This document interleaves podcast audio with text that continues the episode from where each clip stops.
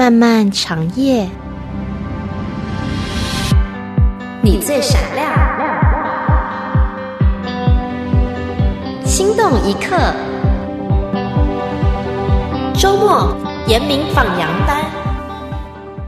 听众朋友你好，你所收听的是良友电台《心动一刻》周末严明放羊班，时间到了。昨天就跟大家分享了这个日本的国宝的这个展览，哈，给我的一些的思考，或者说是一些的反思，主要是想到我们基督徒也是一样，本来是应该是非常。正常应该是非常，大家都应该是这样活着的一个模式哈，在圣灵的引导底下，我们每一天跟神有一个直接的个人的美好的关系，与他对话，然后他会告诉我们他要告诉我们的东西，我们可以听见神的声音。这样的生活本来是一个正常的生活，本来是应该是每个人都可以这样活着的。任何一个重生得救的啊，我说重生了的基督徒哈，那些没有重生的，只是脑子里哈觉得说这个道理对，或者说我觉得啊，我可能想要一些什么好处，我来信主的那些人呢，没有重生的人，那个不在我所今天所说的这个范围里面哈。嗯，有些弟兄姐妹可能会觉得奇怪，说啊，难道说他是基督徒，他有可能没重生吗？我告诉你，有可能是的。因为有些的人，他可能只是心里有一个悔改的一个念头，但他并不真正的愿意把自己完全交给主。他也许可能没有圣灵住在他里面，他也许可能还没有重生。使徒行传给我们看到也有这样的例子，有一些人他只是受了约翰的洗，哈，所谓悔改的洗，但是他并没有圣灵降临在他身上。结果他甚至这些人，他们也不知道有圣灵这回事儿。那结果呢？使徒重新为他们按手，然后圣灵降在他们身上，他们才真正的重生了。所以你会发现，我们今天世界上有许多人嘴巴里讲说我是基督徒，嘴巴里也认说啊，耶稣基督啊是我救主，如何如何，甚至很多人也说啊，我也信神呐，我也信你们那位上帝啊，等等等等，我也信呃上帝是独一的，如何如何。但是这些呢，其实都不代表说这个人真正重生了。一个真正重生的人，你根本就是应该有一个很自然的反应，就是你可以与神来互动，无论你是否意识到或者意识不到，但是你会自然的会与神来互动，因为主耶稣说的很清楚，他的羊认得他的声音。我们只要是重生了的，都是他的羊。但是呢，有一些的人他可能没有重生。他也许只是觉得说这是一个道理，这或者这一门的哲这种的哲学，这种的看法，这种的世界观，他觉得是对的，或者是他欣然愿意觉得哈还挺不错的。他愿意接受这种的观念，但他并不代表他真的接受了耶稣基督。那这些的人呢？其实他还没有重生啊。记得在圣经里面说：“你信神是一位，你信的不错，魔鬼也信呐，确实战惊。”所以你要知道，说信和信还不一样。真正的信是重生了的人。那么说到我们重生了的人本身来讲，我们与嗯。神之间的那互动应该是双向的我经常都是不断的提醒弟兄姐妹，就你在你的生活里面一定要去凡事的来依靠主。所谓的凡事的依靠主，不是说我在脑子里面依靠主，而是你真实的要跟神来互动。当你心里面有一个念头，或者是当你有一种的情绪在你心里面波动的时候，比如说我今天遇见了一件什么样的事儿，我非常的生气，或者我非常的沮丧，或者甚至什么所谓的啊，今天很流行一个字儿抑郁了哈，就是我很抑郁了。在这个时候，你所要做的只有一件事儿，不是说你今天去啊找谁倾诉啊，找各各种各样的人呃来帮你。我跟你讲，所有一切都帮不了你。没有一位可以帮助你的，就是在你里头的那住在你里头的那一位主，就是圣灵自己。只有圣灵可以帮助你。你所要做的只有一件事，就是在祷告当中来到主的面前。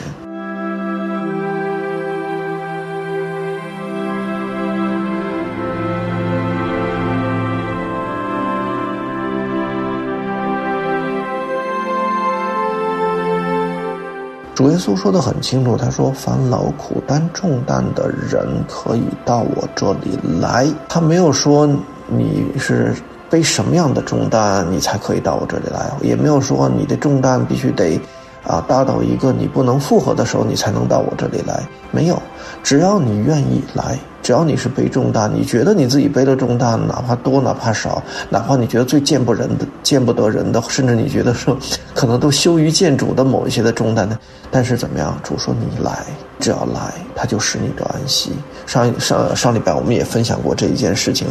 所以。当你自己有一个情绪的时候，你很重要的点就是你马上在祷告里面求圣灵来帮助你，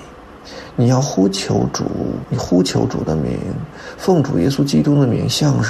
向父神来祈祷，求圣灵的能力来护庇你。你知道保罗他特别有意思，保罗他说，我软弱的时候，他说有谁软弱我不软软弱呢？他也软弱，他也经常有软弱的时候，但他每次软弱的时候，他怎么样？他说他我他说到一件很有特别的事儿，他说我反而愿意夸自己的软弱，很奇怪哈。我们我们每一个人都喜欢夸自己的刚强嘛，为什么他要夸自己软弱呢？就是当他夸自己的软弱，他说好让基督的能力来复辟我，这是什么意思？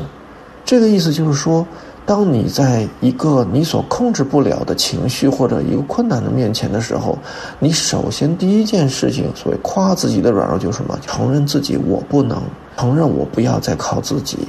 我没有办法了。要来到神的面前，这个其实反而是一个谦卑。就经常我们在旧约里说的那些，比如像大卫，或者是啊其他的那些属灵的人。他们愿意在耶和华面前自卑，不是自卑的意思，就是说，或者说夸自己软弱的意思，就是在神面前承认自己我不能，承认我不行，承认我没有。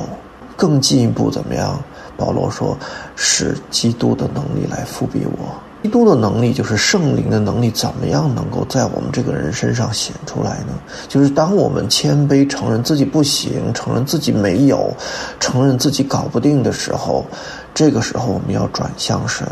然后呼求主说：“主啊，求你的能力，求你圣灵的能力显在我身上，帮助我，拯救我。”这一个回转，其实这一个过程哈，它就是一个我们在圣经里面所说的悔改的过程。这是一个真实的属灵的悔改的过程，在这个过程的里面。你就等于你开始想要去接触，或者你是愿意将自己敞开，让圣灵的能力进到你身体里来，进到你的心里来，进到你这个人里面来。而这一个呃过程也好，或者是你说这一个啊操练也好，它可以让我们让圣灵他在我们这个人身上没有任何限制的来工作。有时候，弟兄姐妹，你可能觉得很奇怪，是让我们这位主非常的大，他命里就里，说说有就有，谁还能限制他呢？但我告诉你，当他圣灵住在我们里头的时候，他是非常的尊重我们的。当我们不愿意、不想让他碰我们的某一些的地方的时候，我们这一位主非常的绅士，他就他就是不会去碰我们的，除非我们愿意。把自己打开，邀请主耶稣基督，邀请圣灵来帮助我们那一块我们不能、我们没有、我们软弱的地方。这个时候，圣灵的工作就进来，他的能力就进来了，他就使我们都安息了。就我自己在这上面呢，我有很多的经历啊，嗯，但是呢，另一方面，昨天就说到很多弟兄姐妹可能是缺乏这这一部分的经历呢，需要去追求，需要。呃，有这方面的经历，因为否则的话，你其实明你是活的，但其实你是死的，因为真正让我们活着的是灵，肉体是无益的。哪怕我们靠着自己的知识，靠着自己的意志，甚至靠着自己的智力，我们以为我们认识了神，我们可以读许多的经文，甚至背下来，我们甚至可能有一些。各种各样属灵的启示，但是那些的东西都救不了我们，因为从肉身生的就是肉身，从灵生的才是灵。真正使人活着的是灵，肉体是无益的。我再说一遍，因为这是主耶稣告诉我们的真理。所以我们一定要追求在属灵的生命上面成长，真正在灵里面与主来互动。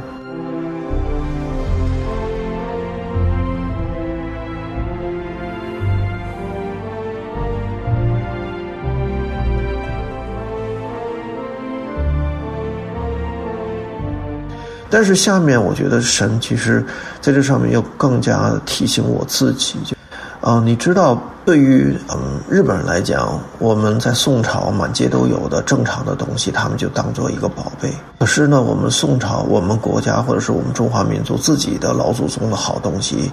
我们却损失殆尽了。为什么？一人不珍惜嘛。自己人觉得这种东西都司空见惯，我们用惯了一些好东西，我们。嗯，就觉得它已经没有那么珍贵，因为平常之物嘛。结果呢，就很可惜的是，被战乱、被自己人许多东西都毁掉了。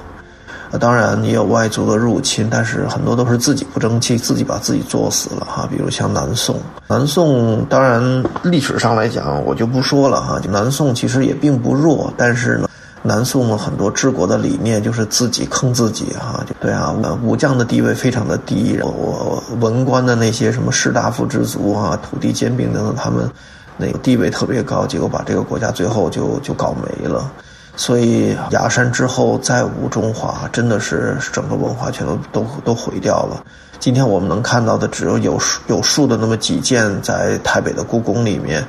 在日本珍藏那些烂大街的东西哈。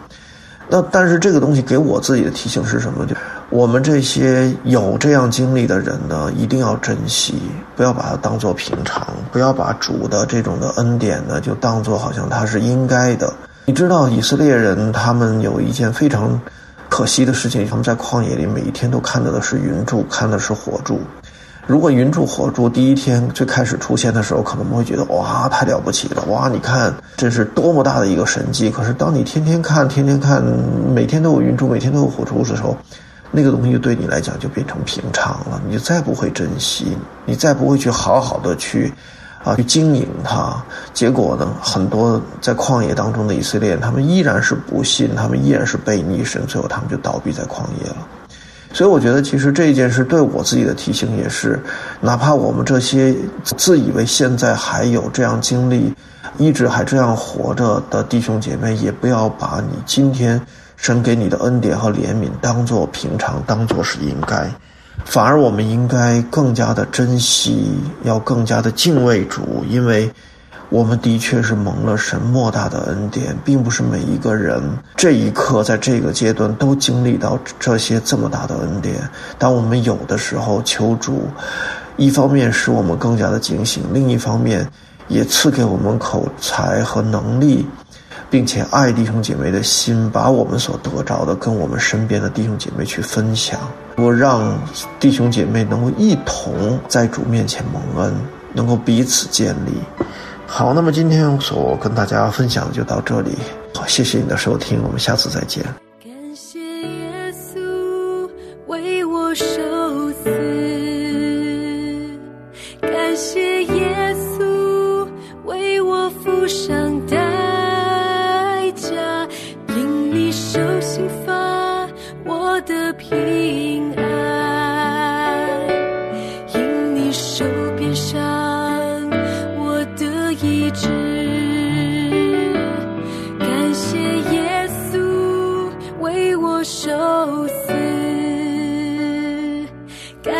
耶稣为我付上代